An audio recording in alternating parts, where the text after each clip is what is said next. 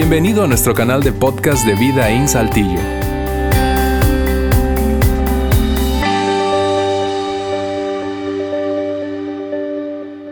Qué gusto verlos en esta tarde. Tanto ustedes aquí en auditorio, quiero, quiero felicitar a los papás. Muy feliz día. Celebramos juntos este día. Bueno, si, si las mujeres no lo celebran, nosotros nos celebramos nosotros mismos, ¿verdad? Eh, mujeres, yo, yo sé, yo sé, yo sé que, que ustedes mujeres están celebrando a, a sus padres o, sus maridos, este, dejándolo ver el juego en la mañana. Empatamos 2-2, creo que quedó. Pero bueno, qué gusto verlos y me alegro poder compartir con ustedes en, esta tarde veo algunas caras nuevas, quizás algunas personas invitaron a algunos de sus familiares aquí. Yo quiero, em, quiero decirles que estamos en, una serie cortita. la serie es sobre finanzas, sobre dinero. Y yo, em, si, no vienes aquí a vida, mi nombre es Juan, y yo pedí estas dos semanas, teníamos dos semanas antes de comenzar una serie que comienza la semana que entra sobre eh, relaciones. Yo pedí que me, que, me dieran estas dos semanas para hablar sobre, yo creo que el tema que más ha impactado mi vida. Ahora, tiene que ver con dinero, entonces es un tema que puede incomodar personas y, y quizás ofender a algunas personas pero yo quisiera simplemente decir, mira, lo que voy a hacer hoy es, eh, después de arrancar, básicamente es enseñar la Biblia. Esto no es una prédica, eh, no, no, es una charla, básicamente voy a, enfocarme y simplemente enseñar la Biblia. Y entonces, si estás aquí, no eres un seguidor de Jesús y realmente no, no eres una persona de iglesia, simplemente pues disfruta del aire acondicionado porque hace mucho calor. Este, las sillas son cómodas. Si te quieres dormir, duérmete un rato. Y, este, y, en unos 35 minutos terminamos. Pero la familia vida y a las personas que realmente se consideran seguidores de, seguidores de Cristo, yo quisiera eh, hablarles la segunda parte de lo que comencé la semana pasada y, este, y, hoy cumplir con lo que les dije, que iba a llegar a lo práctico, a los ABCs. Ok, Juan, ¿qué dice la Biblia? Ya vimos la semana pasada, hice algunos comentarios y luego hablamos el tema que todo le pertenece a Dios. O sea, esta es su tierra, realmente somos mayordomos, estamos aquí un rato y, nos vamos, eh, desnudos entramos y desnudos realmente iremos entonces es bastante obvio que realmente nada nos pertenece. Pero mientras estamos aquí, pues obviamente está el asunto de los bienes, el dinero y qué es mío y cómo le hago, etcétera, y eso es lo que les quiero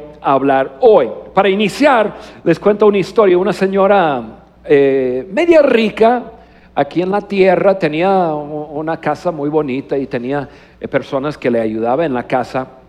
Un día se muere y llega al cielo y cuando llegó al cielo sacó su, su, celular y este, que, que, llevó consigo y, este, y buscó el app del cielo y, lo picó para, para, buscar su mansión.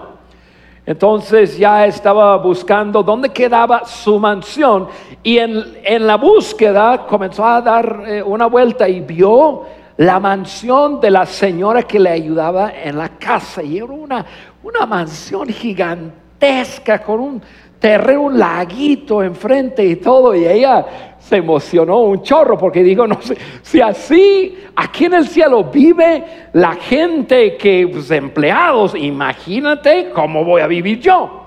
Entonces sigue buscando, buscando, buscando y no, no encontraba su, su mansión. Entonces por ahí encontró a San Pedro y le dice, oye, este San Pedro, ¿me, puedes ayudar con encontrar mi morada celestial? Sí, claro que sí. E, e, es más, a ver su nombre y checa y dice, ah, pues yo te llevo.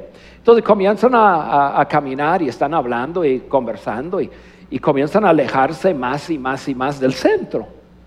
y, la señora comienza a darse cuenta que el oro de, las calles comienza a ponerse más delgado, más delgado, más delgado, y luego se convierte en plata. Y, luego sigue y la plata se convierte en asfalto. Entonces ella comienza a preocuparse, dice, vamos bien, no, no, señora, vamos bien. Entonces, por fin ya llegan muy fuera de la ciudad y hay un, pequeño terreno y una casita chiquita y, Pedro dice, señora, aquí está su morada celestial.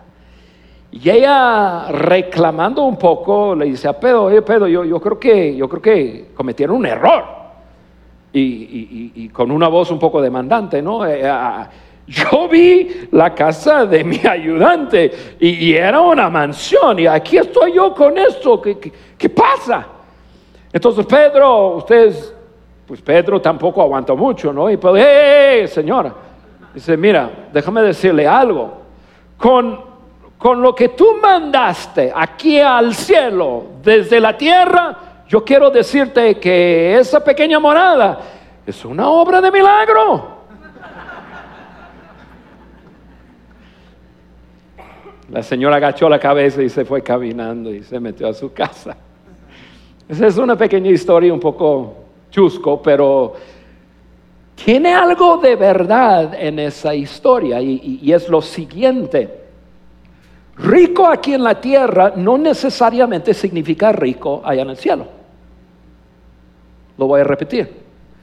Rico aquí en la tierra no necesariamente significa rico allá en el cielo. En la tierra se mide la prosperidad de una persona por la cantidad de cosas que posee, por el dinero que uno tiene y por la cantidad de personas que le sirve.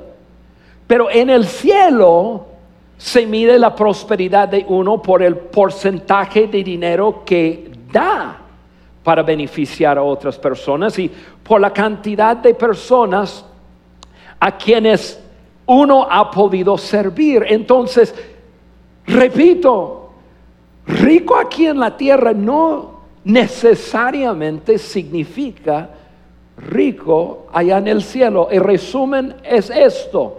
Es posible tener muchas riquezas en este mundo, pero ser pobre en el reino de Dios. Y es posible no tener mucho en este mundo, pero ser rico para con Dios. En la Biblia hay un versículo que más o menos resume esto. Está en el libro de Lucas 12, versículo 21, dice así. Así les pasa a todos los que amontonan, amontonan riquezas para sí mismos, se creen muy ricos, pero en realidad ante Dios son pobres. Repito, rico aquí no significa rico allá, o sea, es, bastante diferente. Entonces, de una vez, amigos, yo les quiero dar como mi, frase principal o el punto principal de esta enseñanza. Acuérdense que de aquí en adelante todo lo que voy a hacer es simplemente enseñar lo que dice la Biblia. Cada quien hará con esta enseñanza como quiera. Pero mi frase principal es esto. La generosidad te hará rico allá y próspero acá. O, es, o sea, es posible lograr ambas cosas. No necesariamente uno tiene que ser pobre aquí para ser rico allá. O viceversa. Es posible. Y la palabra generosa o la generosidad es, es la palabra clave. La generosidad te hará rico allá y próspero acá. Ahora, ¿por qué usé la palabra generosidad y no el dar? Porque ser una persona generosa es muy diferente a ser una persona que da. Yo creo que la gran mayoría de nosotros en algunos momentos de nuestras vidas damos algo. Estamos en la calle, vemos una persona necesitada, y sacamos una moneda o un billete o algo y ayudamos. Estamos en la casa y vemos que en nuestro closet hay 25 camisas que no usamos y, 45 eh, pares de zapatos, es una mujer, 45 pares de zapatos que no usa. Y, este, y decimos, bueno, hay alguien quien puede usar esto, ¿no? Entonces, entonces damos y, está bien. Pero eso, el dar normalmente es de nuestra sobra o de lo que simplemente en el momento sentimos y damos. Estamos en una iglesia y, una persona habla acerca de, dinero y, viene pasando una cubeta o una cosa o, pasa la gente a depositar algo y, uno, uno checa a ver si tiene un billete y dice, ah, pues yo tengo algo, voy a dar. La generosidad es muy diferente a simplemente dar. La generosidad tiene una característica muy diferente. Personas generosas la hacen en una forma calculada, planeada y porcentualmente. No es algo que en el momento a ver es algo que planeo mi vida. Planeo ser una persona generosa, entonces está la generosidad entretejida en la fibra de mi vida. El dar normalmente no es así. Hay necesidades, alguien nos cuenta una historia, nos hace llorar, ah, bueno, eh, la generosidad es muy distinto. Yo quiero hablarles acerca de cómo vivir una vida realmente generosa de acuerdo a los estándares de Dios y cómo vivir una vida abundante. Ahora, si nuestro motivo es la abundancia, entonces, bueno, ya, ya, ya, ya dimos un paso en el, ya en el sentido equivocado lo que sucede es la abundancia nos debe dar la posibilidad de simplemente dar más. Entonces, la generosidad se hace porque es, algo calculada, es algo planeada, es algo porcentual. Yo quiero hablarles de eso hoy. El resto de mi tiempo simplemente les voy a enseñar la Biblia acerca de eso. Y, repito, yo sé que esto puede, puede eh, hacer sentir incómoda a personas o quizás personas simplemente se ofenden con eso. Em, repito, yo, yo lo voy a dar porque yo quiero, yo quisiera que cada persona en este lugar pudiera encontrar lo que yo a través de escuchar a otras personas enseñar lo que he descubierto en los últimos 30, 32 años de mi caminar con mi Padre Celestial que cuando yo tengo mi vida financiera ordenada, la gran mayoría de las otras áreas de mi vida también se alinean. Y a lo mejor para ti se te va a hacer, pero ¿cómo es posible eso? Tiene que ver con el corazón. Y ahorita les voy a enseñar eso. Entonces, para vivir una vida generosa, número uno, pon a Dios primero en tus finanzas. Pon a Dios primero en tus finanzas. Y ahora, yo quiero que vean una palabra porque es la palabra más importante que vamos a hablar en toda esta sesión. La palabra primero. Pon a Dios primero. Pon a Dios primero. Pon a Dios primero. Pon a Dios primero. Primero, primer lugar en tu vida financiera. La verdad del asunto, amigos, es que Dios es primero en todo. Dios es Dios, es omnipotente, Dios está en todo lugar, toda la tierra le pertenece, Dios es Dios. Desafortunadamente en, eh, en esta generación hemos perdido, y, voy a decirlo de dos diferentes formas, hemos perdido mucho respeto hacia Dios y incluso lo voy a llevar un paso más allá. Hemos perdido el temor de Dios. Y entonces como personas no temen a Dios, no le importa lo que Dios dice. Y cuando a uno no le importa lo que Dios dice, muy fácilmente vive una vida que le encamina a dificultad, a presiones, a cosas que nadie quisiera vivir. Dios tiene un gran plan para tu vida. Dios tiene un gran plan para tu vida. Su plan, su gran plan, su plan maravilloso para tu vida comienza con esto. Tú y yo poniéndole a Dios primero en nuestras vidas. Y la forma más difícil o el área en el cual es más difícil es en nuestras finanzas. Es difícil, lo, reconozco. Es difícil, ¿por qué? Porque nosotros en nuestra mente pensamos, si yo gané mi dinero, es mi dinero. Y que nadie se mete conmigo en cuanto al dinero. Sin embargo, la clave, amigo, amiga, para vivir una vida de abundancia total, comienza con el corazón. Pongo a Dios primero. Pongo a Dios primero. Ahora, déjame explicar en términos muy prácticos qué significa pon a Dios primero en tus finanzas. Significa separar primero la parte de tus ingresos que Dios indica para honrarle a Él. Ponerle a Dios primero significa separar primero la parte de tus ingresos que Dios indica. O sea, esto no puede ser, no puede ser tú, no puedo ser yo, simplemente diciendo, ah, pues así lo voy a hacer. No, no, no, está bien explicado. Se los voy a explicar separar la parte que Dios dice, esta parte es mío, separar esa parte primero para Dios. La Biblia especifica 10% de nuestros ingresos le pertenece, le pertenece a Dios.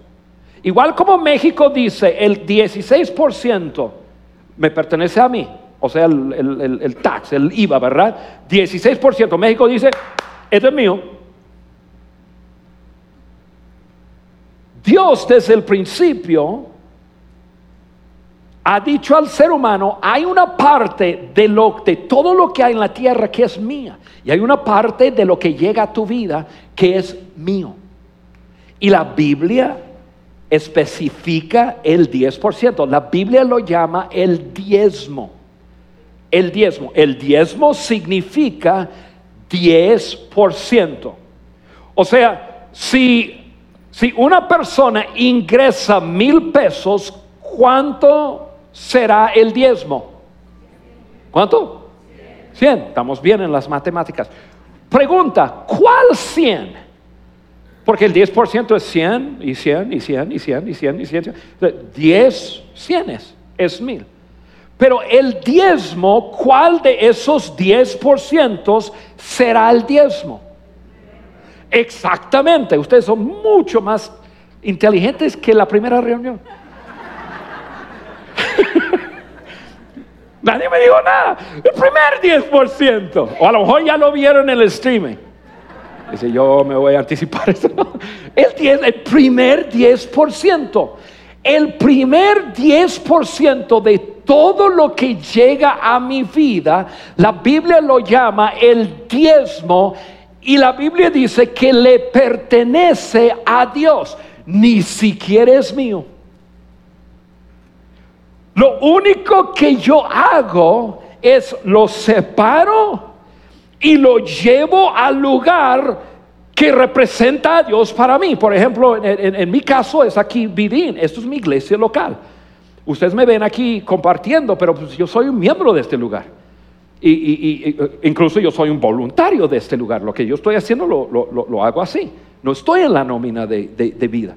Aquí es donde mi esposo y yo, de todo lo que llega a nuestras manos, lo primerito que nosotros hacemos es separarle la parte que le pertenece a Dios. Eso no me pertenece. Yo no, yo no tengo derecho de hacer nada con eso. Eso es suyo.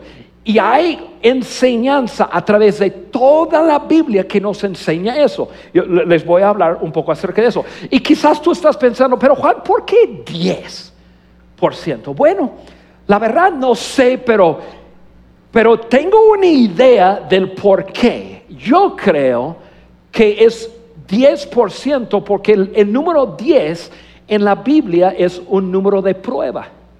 Y yo creo que el diezmo simplemente prueba nuestros corazones. ¿Dónde está Dios en nuestras vidas? les leo un poco porque lo tengo apuntado aquí. En cuanto al número 10, esas son cosas de la Biblia que encontramos ahí. El número 10 es un número de prueba. Por ejemplo, las veces que Jacob fue probado con un cambio de ingresos, 10 veces. El número de ciudades en Canaán, 10. El número de veces que Dios probó a Israel en el desierto, diez veces. El número de días que Daniel fue probado en cuanto a devoción a Dios, diez veces. El número de vírgenes que fueron probados con el aceite y las lámparas, diez. Diez días de prueba mencionadas en el libro de Apocalipsis. O sea, diez. El número diez, cuando encuentras diez en la Biblia, siempre te habla de alguna prueba. Para mí, el diezmo es simplemente una prueba de nuestro corazón. ¿Dónde está Dios? Dios recibe el primer 10% de lo que yo ingreso, lo aparto. Dios es primero en mi vida. Porque mira, vamos a ser honestos amigos, vamos, a ser honestos. Nosotros podemos llegar aquí cantar las canciones que dice, oh Dios, eres grande y maravilloso y tú eres todo y todo. Pero, pero eso, son palabras. Esas son palabras. Donde realmente se ve. Donde hay pistado, donde realmente yo, cuando estuve aprendiendo el español, me enseñaban modismos, que uno que significa, donde la puerca tuerce rabo. Espero que eso no es malo. Es si le aparto su parte. Porque si no le aparto su parte, bueno, eso ya es la prueba de mi corazón. Ya, ya, ya, ya, ya no tengo que decirle nada. Yo puedo llegar y cantar todo lo que yo quiera. Pero Dios dice sí, pero en lo que realmente prueba tu corazón. Juan, yo no soy primero. El diezmo es una prueba de nuestros corazones. Y se encuentra por toda la Biblia. Mira, les recuerdo, en el principio Dios hizo a Adán y Eva.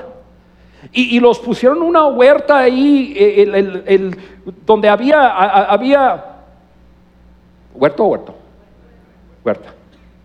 Había árboles y todo, Padre, y Dios dice, todo es suyo menos esto. Ese árbol es mío. Me lo cuidas, échale fertilizante y todo, pero, pero no toques ese árbol. Ese árbol es mío. Y amor, tú y yo pensamos, pero ¿por qué no lo puso ahí? Porque con eso se metieron en broncas y comían, desobedecieron el pecado y mira, aquí estamos. Desde el principio Dios con su generosidad dice, a ver, hombre, todo eso es suyo, solamente hay una parte reservada para mí. En todo lo que hay, Dios simplemente quiere, quiere ser primero. En que el hombre diga, sí Señor, eso es suyo, yo no lo toco. Porque tú eres Dios y yo soy simplemente Juan. Y lo tuyo es tuyo. Eso realmente es el asunto del, diezmo y, lo encontramos desde, desde Edén yo tengo una lista de cosas. Abraham, Abraham le dice a Dios, Dios, si me ayudas a ganar, y ganó y le dio el diezmo de todo. Isaac ofreció el diezmo de todo. Jacob, diezmo de todo. La primera ciudad de las, de las diez ciudades en Canaán. ¿Se acuerdan la historia en la Biblia donde, donde Josué introduce a Israel en la tierra que Dios les quería dar? Primera ciudad, Jericó. ¿Se acuerdan de la escuela dominical, Jericó? Jericó donde se daban las vueltas, ¿no? Jericó y los muros caen y qué sé yo. Ajá. Como era la primera ciudad, Dios le da instrucciones, instrucciones a Israel. Ok, lo primero es mío, así que esa primera ciudad no, no tocas nada ahí. Nada. Lo primero es mío. Y eso va a probar, probar sus corazones. Y si están dispuestos a que esto sea mío, entonces el resto va a ser tuyo. Y yo los voy a prosperar un chorro. Y entran, caen los muros y todo. Y todos obedecen menos uno. Acá y acá vio una cosa y para acá. Se metieron en terribles problemas hasta que se arreglara el asunto y luego siguieron y el resto Dios les dio luz verde, mira, todo es suyo. ¿Por qué? Porque el plan de Dios es prosperar al ser humano, pero Dios no te va a prosperar. Dios no me va a prosperar si mi corazón, en mi corazón, Él no es primero. Porque la prosperidad, cuando Él no es primero, la prosperidad solo me mete en más problemas. Entonces, realmente el, diezmo es simplemente una prueba de corazón si le pongo a Dios primero. Entonces, repito, porque yo sé que hay personas que vienen de diferentes partes que el diezmo significa otra cosa. Bíblicamente, el diezmo significa el primer 10% de mis ingresos y no son míos. Le pertenece a Dios, yo solamente lo tomo, lo guardo y lo entrego a Dios. Se acabó. Y con eso ya es una forma tangible de decir, Dios, te temo, te honro, te respeto y te pongo a ti primero. Es así de fácil. Y, a través de toda la Biblia vemos eso. El, eh, escúchalo de esta forma. El primer 10% tiene el poder para bendecir el 90% que queda.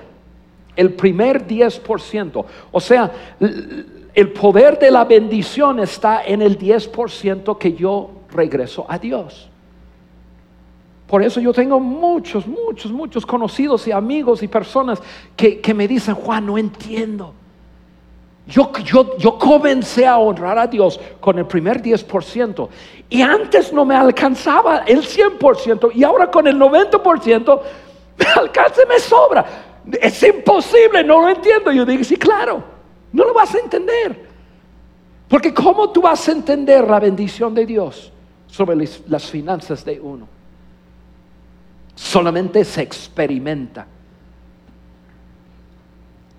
Un día en la historia de Israel, Israel comenzó a tomar, el pueblo de Israel comenzó a tomar pasos atrás y dejaron de, de obedecer a Dios, dejaron de tenerle a Dios primero en sus vidas. Y comenzó a pasar cosas malas, muy difíciles con ellos. Entonces, un día Dios se acerca con ellos para, para tratar de convencerles a ponerle a Él primero otra vez en sus vidas. Mira, lo, voy a leer, está en Malaquías, porque se refiere específicamente al diezmo y luego a la ofrenda. Está en Malaquías, versículo 3, y en, eh, perdón, capítulo 3, versículo 7 dice así, ustedes se han apartado de mis preceptos como se apartaron sus antepasados y no han querido obedecerlos. Yo, el Señor Todopoderoso, yo no, yo no creo que es una casualidad que Él, él se anuncia como el Señor Todopoderoso. En pocas palabras, les estaba diciendo, no todopoderoso así como que si no se cuidan, los voy a aplastar. No, si, si me obedecen, yo tengo el poder para bendecirlos. Les digo, vuélvense a mí y yo me volveré a ustedes. Pero ustedes dicen, ¿por qué hemos de devolvernos a ti? Y yo pregunto, ¿acaso un hombre puede defraudar a Dios? Pues ustedes me han defraudado y todavía preguntan, ¿en qué te hemos defraudado? en los diezmos y en las ofrendas me han defraudado. Sí, la nación toda, todos ustedes me están defraudando. Y por eso voy a maldecirlos. Esta versión dice voy a maldecirlos. Realmente significa por eso están viviendo bajo una maldición. Yo, otra vez, el Señor Todopoderoso, o sea, yo tengo el poder para bendecirlos, les digo, traigan su diezmo al tesoro del templo, así lo llamaban aquel entonces, y así habrá alimentos en mi casa. Pónganme a prueba en esto, a ver si no les abro las ventanas del cielo para vaciar sobre ustedes la más rica bendición. O sea, qué, qué tremendo, ¿no? Que el Dios del universo, que realmente no tiene que hacer esto, se acerca al ser humano a decir, hey, se alejaron. Y como se alejaron, les está yendo mal. Yo no quiero que les vaya mal, yo quiero que les vaya bien. Y la clave está en honrarme con esa parte de sus ingresos que yo les he dicho. Yo quiero ser primero en sus vidas. Y entonces Dios les dice y, luego les dice en una forma muy puntual, mira, apartan el primer 10% y llévalo al lugar donde se consideran su, su familia mía. En mi caso, como les dije, es vida acá. Y así habrá alimentos en mi casa. Pónganme a prueba en esto. O sea, Dios nos desafía a, a ponerlo a Él a prueba, a ver si no es cierto, a ver si no les abro las ventanas del cielo para vaciar sobre ustedes la más rica bendición. Pocas palabras, Dios dice, el primer 10% es mío, regrésenmelo si no, me están defraudando. En otra versión de la Biblia dice, me están robando. O sea, ese no es suyo, eso es mío. Y es mío para ayudarles a tener su corazón bien. Y entonces yo los voy a bendecir. El primer 10% tiene conectada el poder de la bendición, amigos. Lo tiene. La pregunta es, ¿dónde estás dando el primer 10%? ¿A HB? ¿A Costco? a un bar, te pagan la quincena y, al banco por la hipoteca. Mira, HB no tiene el poder para bendecir tus finanzas. Costco no tiene poder para bendecir tus finanzas. Tu banco no tiene el poder para bendecir tus finanzas. Solo Dios tiene el poder para bendecir tus finanzas. Y yo sé que puedes estar ahí sentado diciendo, ese vato está loco. Loco o no, yo te puedo decir, tengo más de 32 años casado y mi esposo y yo vivimos así y yo no puedo comprender cómo, cómo, Dios nos ha llevado de un nivel, otro nivel, otro nivel, otro nivel. No lo comprendo, pero lo veo y lo vivo. Y aún antes de casarnos, mi esposo y yo como individuos comenzaron ya cuando yo conocía a mi Padre Celestial. En el momento que yo aprendí esto, yo lo aprendí, he estado sentado escuchando a una persona hablar esto. Yo dije, pues la Biblia dice eso. Yo tenía 20 años, 19. Yo me fui a mi casa, me encontré una Biblia y comencé a leerlo. Y digo, pues la Biblia lo dice, yo lo voy a hacer. Entonces tengo 52, 19, tengo que. ¿Cuántos años haciendo eso? ¿30 y qué? 33. Ah, sí, porque me casé un año después. Sí, ya casi lo mismo.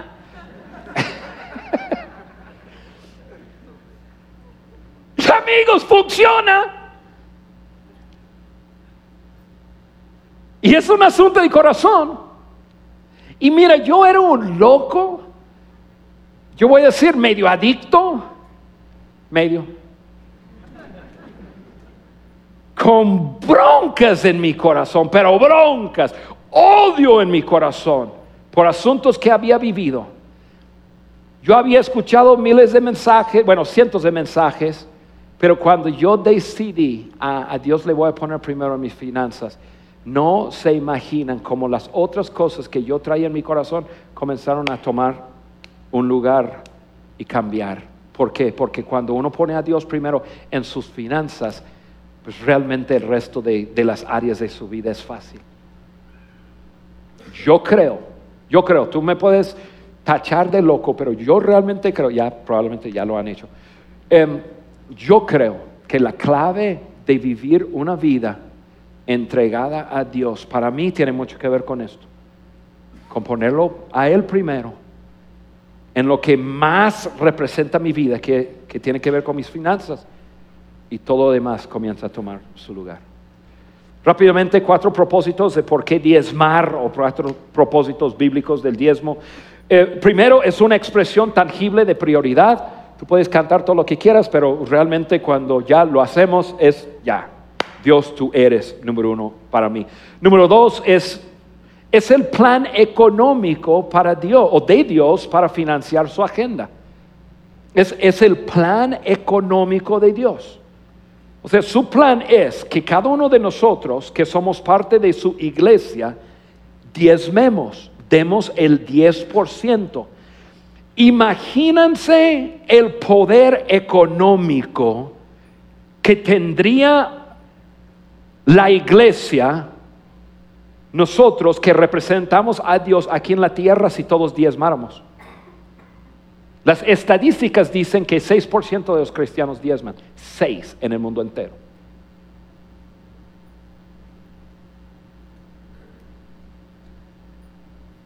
Nosotros tendríamos ambientes espectaculares. Nosotros nos encargaríamos nosotros por completo de los huérfanos, de las viudas y de todos. Ahora nosotros creemos que el gobierno debe hacer eso. Nosotros debemos estarlo haciendo. Pero como nosotros no obedecemos, ya vemos, ay, pues que, el PRI lo haga, que el PAN lo haga, que el, que, el, que el gobierno federal lo haga. En el principio eso no fue el propósito del gobierno. La iglesia tiene la responsabilidad de hacerlo. Nosotros debemos de estar encargándonos de todos los huérfanos, de todas las viudas y todos los que tienen necesidad de la sociedad. Qué tremendo, ¿verdad? Eso es parte del plan.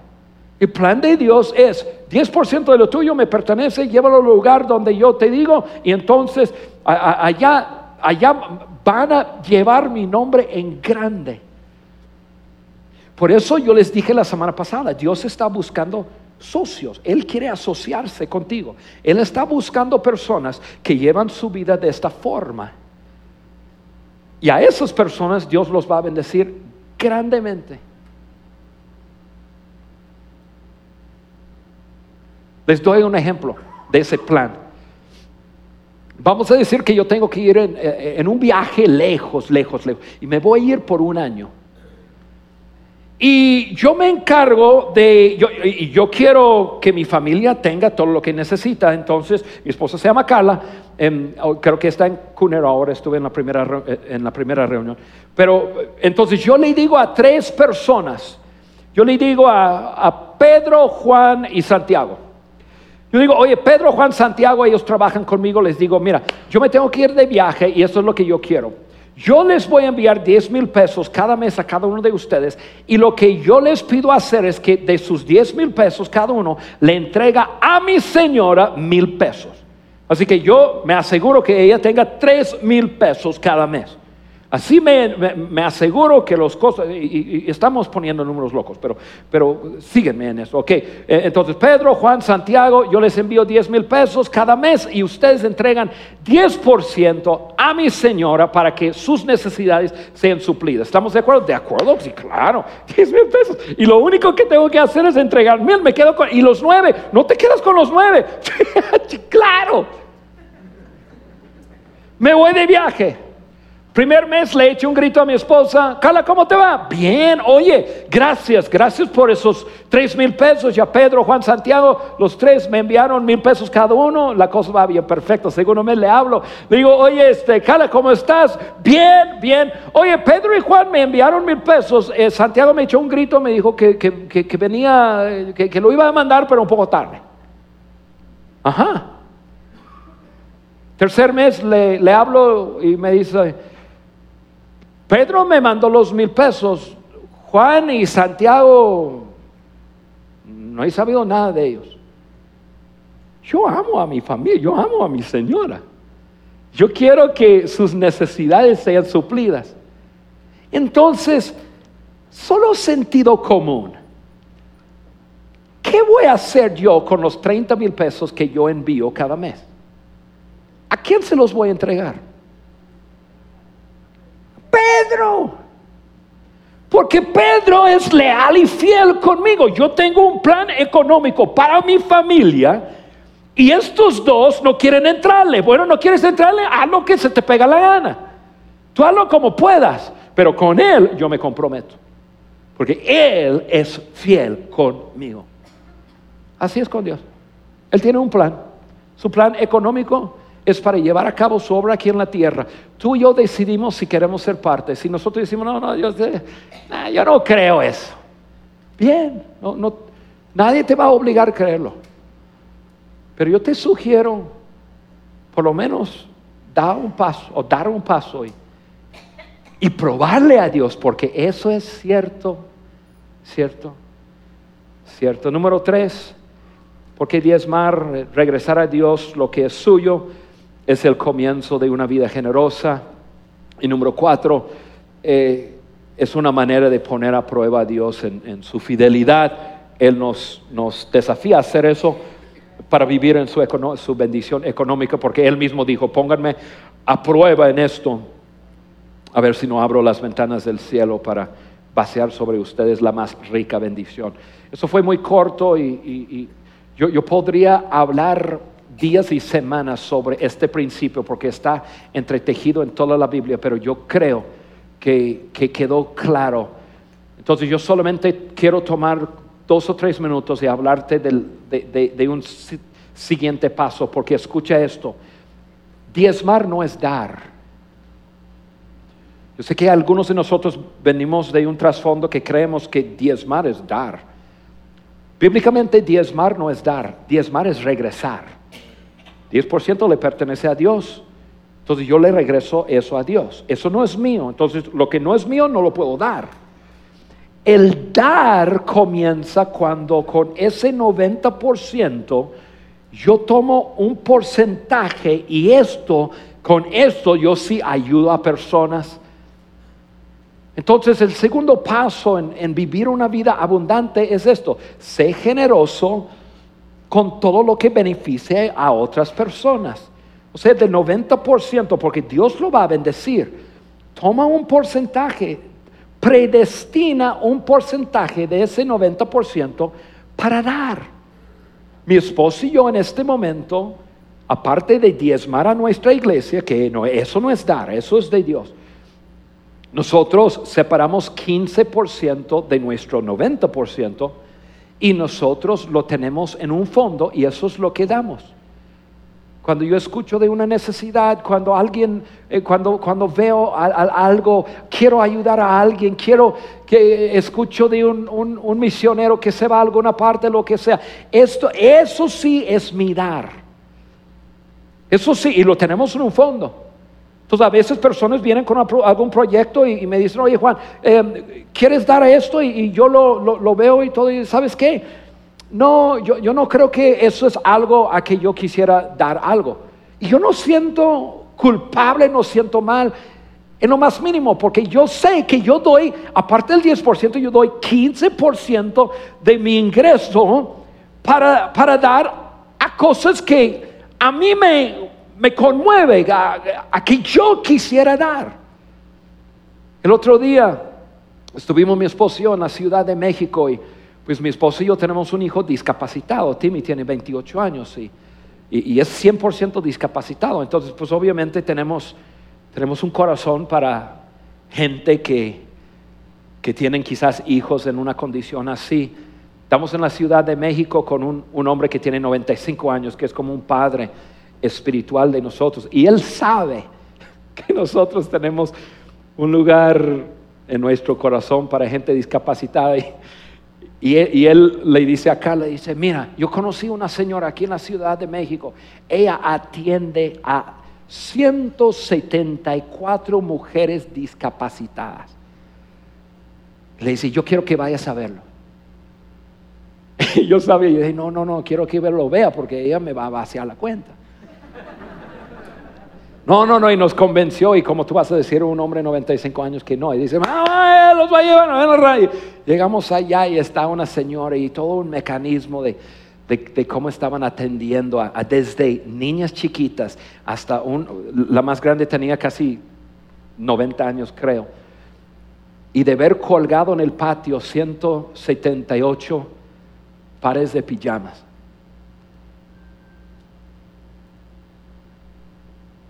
Y ver pañales y ver esto y, las señoras venían y nos abrazaban y con todas sus discapacidades y todo. No, salimos de ahí, cada me dijo, vamos a dar tanto a ese lugar, vamos a ayudarles. Y, y teníamos el dinero apartado para ser generosos. No era como que, bueno, quisiéramos ayudar, pero ¿cómo? Por eso les digo, dar es una cosa, generosidad es, yo de la parte que es mío, yo aparto un porcentaje con eso, algo que conmueve mi corazón, yo puedo ser generoso. Dice la Biblia de esta forma, 2 Corintios 9, 6. Acuérdense de esto, el que da poco recibe poco, el que da mucho recibe mucho. Cada uno debe dar según, perdón, cada uno debe dar según crea que deba hacerlo. No tenemos que dar con tristeza ni por obligación. Dios ama al que da con alegría. Dios puede darles muchas cosas a fin de que tengan todo lo necesario ah, y aún les sobra. Así podrán hacer algo en favor de otros. A mí me fascina eso. Dios quiere bendecirte. Dios quiere que tengas mucho. Porque Dios quiere que tú y yo demos para ayudar a otra gente. Versículo 10, dice, Dios da semilla al que siembra el pan y el pan que nos alimenta. Así que también les dará a ustedes todo lo necesario y hará que tengan cada vez más cuando tú y yo vivimos en esta dimensión de Dios, esto es lo tuyo, primero yo no lo toco y luego de lo mío yo doy. Mira lo que la Biblia dice, es como semilla que brota y crece y dice, harán que tenga cada vez más para que puedan ayudar a otros. Dios los hará, perdón, los hará ricos para que puedan dar mucho. La razón que Dios quiere bendecir tu vida. La razón que Dios quiere bendecir mi vida, para que yo pueda dar más. Y mientras yo vivo en esa realidad, tengo todo lo que necesito. Y además no necesito mucho porque no voy a quedarme mucho tiempo en esta tierra.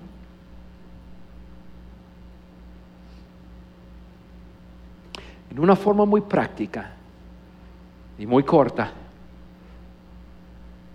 les digo un resumen de lo que yo sé que funciona para vivir una vida en abundancia. Y tiene que ver con ponerle a Dios primero y luego ser generoso. Y así podemos ser ricos allá y prósperos acá. Es posible, amigo, amiga. Pero tú y yo decidimos cómo queremos vivir. Yo les quiero pedir que cierren sus ojos un momento para terminar. Yo quiero hacer lo siguiente. Y yo voy a pedir que por favor todos respetan eso. Yo quiero que cierren sus ojos. Porque yo quiero invitar a cualquier persona que está en este lugar que diría, Juan, yo no he tenido a Dios primero en mi vida, pero yo creo que estoy entendiendo algunas cosas y hoy yo quiero tomar una decisión de ponerle a Dios primero en mis finanzas, porque yo quiero que Dios sea primero en todo. Si tú eres esa persona que hoy tú dirías, Juan, yo quiero que tú me incluyes en tu oración porque hoy decido ponerle a Dios primero en una forma tangible en mi vida y yo quiero que me incluyes en tu oración. Si eso eres tú, te voy a pedir que levantas tu mano donde tú estás y que lo dejes en alto. Yo quiero saber para quién estoy orando. Juan, yo quiero tomar una decisión hoy de ponerle a Dios en primer lugar mi vida en una forma real.